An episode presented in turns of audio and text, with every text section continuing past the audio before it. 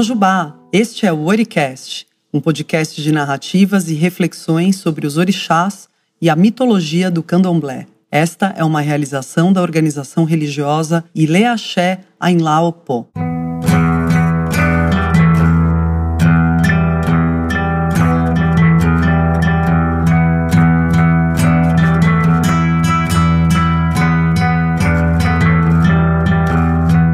Nesta primeira temporada, tema é Iku, a morte, e serão retratados alguns mitos sobre orixás e seus encontros com Iku.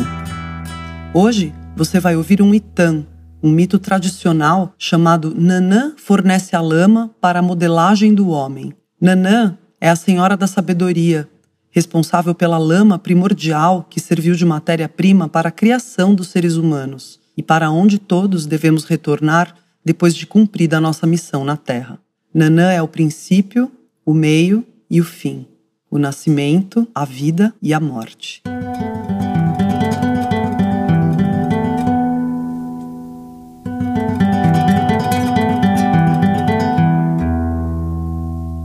Contam os mais velhos que quando Olodumare encarregou Oxalá de fazer o mundo e modelar o homem, o orixá tentou vários caminhos. Ele reuniu todos os orixás e pediu que trouxesse a matéria-prima para fazer o ser humano.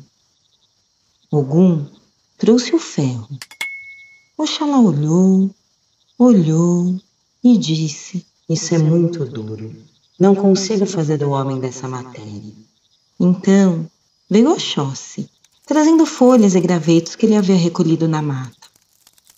Também não deu certo Todos os orixás haviam partido em busca da tal matéria. Trouxeram diferentes elementos, mas nenhum era adequado para modelar o homem. Oxalá tentou fazer de pau. Não deu. De pedra, a tentativa foi ainda pior. Fez de fogo e o homem se consumiu. Tentou azeite, água e até vinho de palma. E nada. Oxalá tentou fazer o homem de ar como ele. Não deu certo, pois o homem logo se desvaneceu. Oxalá já havia tentado de muitas maneiras. E agora? O que fazer? Foi então que Nanã veio em seu socorro. Apontou para o fundo do lago com seu ibiri, seu cetro e arma, e de lá retirou uma porção de lama. Nanã deu a porção de lama ao Oxalá, o barro do fundo da lagoa onde morava ela, a lama sob as águas que é Nanã. Com esse material, Oxalá conseguiu criar o homem. E com o sopro de Olorum, o homem caminhou. E com a ajuda dos orixás, o homem povoou a terra. Mas tem um dia que o homem morre e seu corpo tem que voltar à terra, voltar à natureza de Nanã. Nanã deu a matéria no começo, mas quer de volta no final tudo que é seu.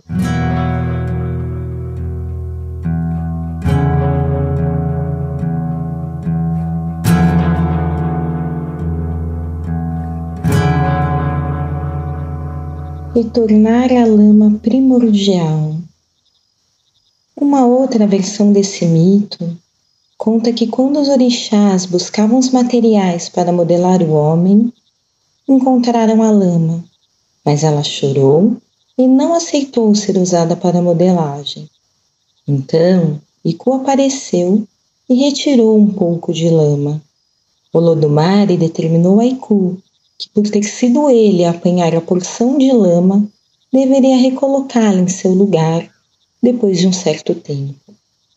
E é por isso que Iku sempre nos leva de volta à lama.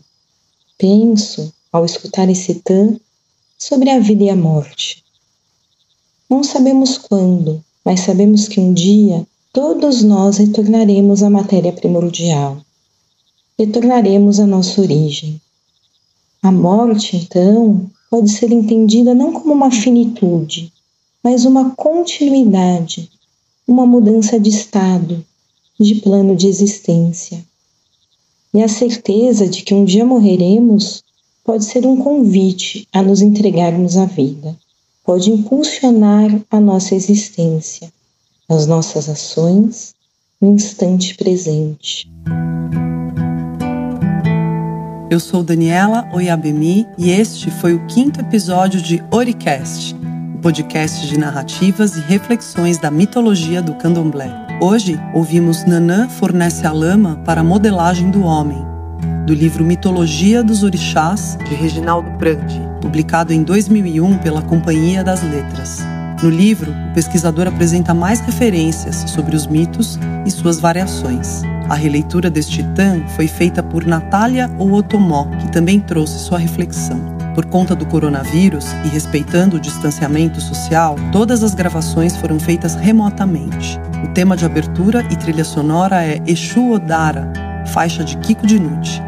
A edição de som e mixagem é de Nicolas Afolayan Rabinovich. O projeto gráfico é de Leonil Júnior, baseado na arte de Marcelo Smiley.